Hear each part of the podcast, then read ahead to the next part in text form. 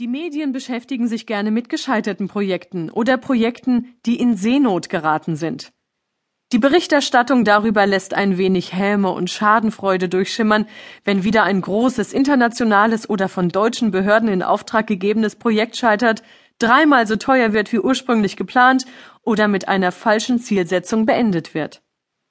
Es gibt dann aussagekräftige Schaubilder, Interviews mit hochrangigen Experten und Erklärungsversuche von engagierten Spezialisten.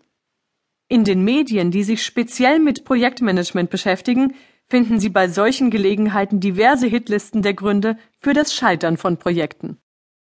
Unisono werden unklare Zielsetzung und mangelhafte Anforderungsanalyse als die beiden Hauptschädlinge identifiziert, die den Projekterfolg wegfressen. Dadurch werden Projekte deutlich teurer, dauern länger oder müssen sogar abgebrochen werden. Schreiten wir also schnell zur Schädlingsbekämpfung. Gute Gemüsegärtner wissen, dass es am wirksamsten ist, Schädlingen vorzubeugen, als sie später zu bekämpfen, wenn der schöne Salat schon Schaden genommen hat. Fangen wir mal mit dem Vorbeugemittel gegen die gefährliche, unklare Zielsetzung an. Wie werden Projektziele klar und deutlich formuliert? Das Werkzeug heißt Projektauftrag. Oder besser, vollständiger, verständlicher, ehrlicher und abgegrenzter Projektauftrag. In einem solchen Dokument sind die folgenden Aspekte genau beschrieben. Zuerst einmal muss der gewünschte Sollzustand detailliert beschrieben werden. Hierfür sind die Fragen zu beantworten, was soll erreicht werden? Und was muss dazu eingerichtet, aufgebaut oder umgesetzt werden? Die Messkriterien, an denen man den erfolgreichen Projektabschluss dann tatsächlich auch erkennen kann, sollten fairerweise bei dieser Gelegenheit auch gleich mit festgeschrieben werden.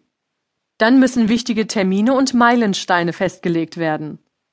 Wann sollen welche Ergebnisse vorliegen und welche sonstigen Termine müssen beachtet werden? Insbesondere Start und Ende eines Projektes sollten festgeschrieben sein. Das ist extrem wichtig, um den üblichen und nach meiner Erfahrung für manche Projekte tödlichen Effekt zu vermeiden, dass der Endtermin eines Projektes sich unauslöschlich in das Gedächtnis des Auftraggebers gebrannt hat, auch wenn der Projektstart sich immer und immer wieder nach hinten verschiebt. Und natürlich muss ganz explizit die Budgetfrage beantwortet werden.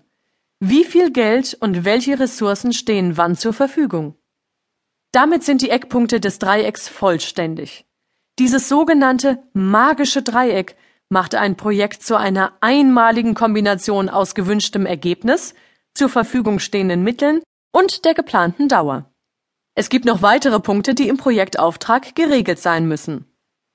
Damit aus einem Projekt kein Weltverbesserer-Vorhaben wird, muss im Auftrag klar abgegrenzt sein, was nicht umgesetzt werden soll.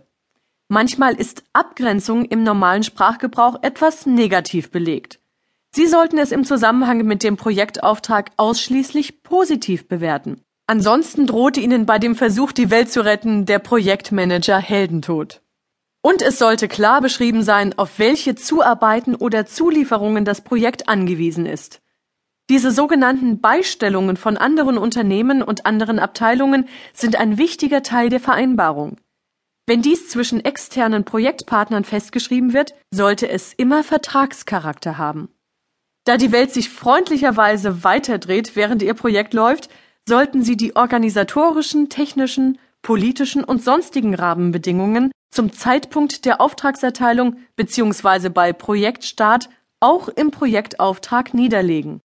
Dies entspricht einer detaillierten Beschreibung der Ist-Situation und ist wichtig, um später schleichenden Veränderungen beim Umfang der Ergebnisse zu begegnen.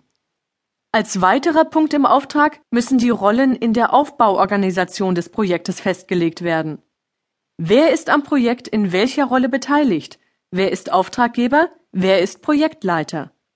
Und auch wichtige ablauforganisatorische Spielregeln zu Reporting und Eskalation sind festzuschreiben. Wie soll die Abstimmung zwischen Projektleiter, Auftraggeber und den Gremien erfolgen? Falls es im technischen Umfeld verpflichtende Standards gibt oder wenn die Branchen- bzw. Firmenraison entsprechende fachliche Vorgaben macht, so sollte dies sinnvollerweise ebenfalls im Auftrag hinterlegt werden. Wenn man sich diese gerade genannten Punkte nochmal vor Augen führt, könnte man zu der Einschätzung kommen, dies sei eigentlich eine einfache und handliche Checkliste. So oder so ähnlich steht es doch in allen Vor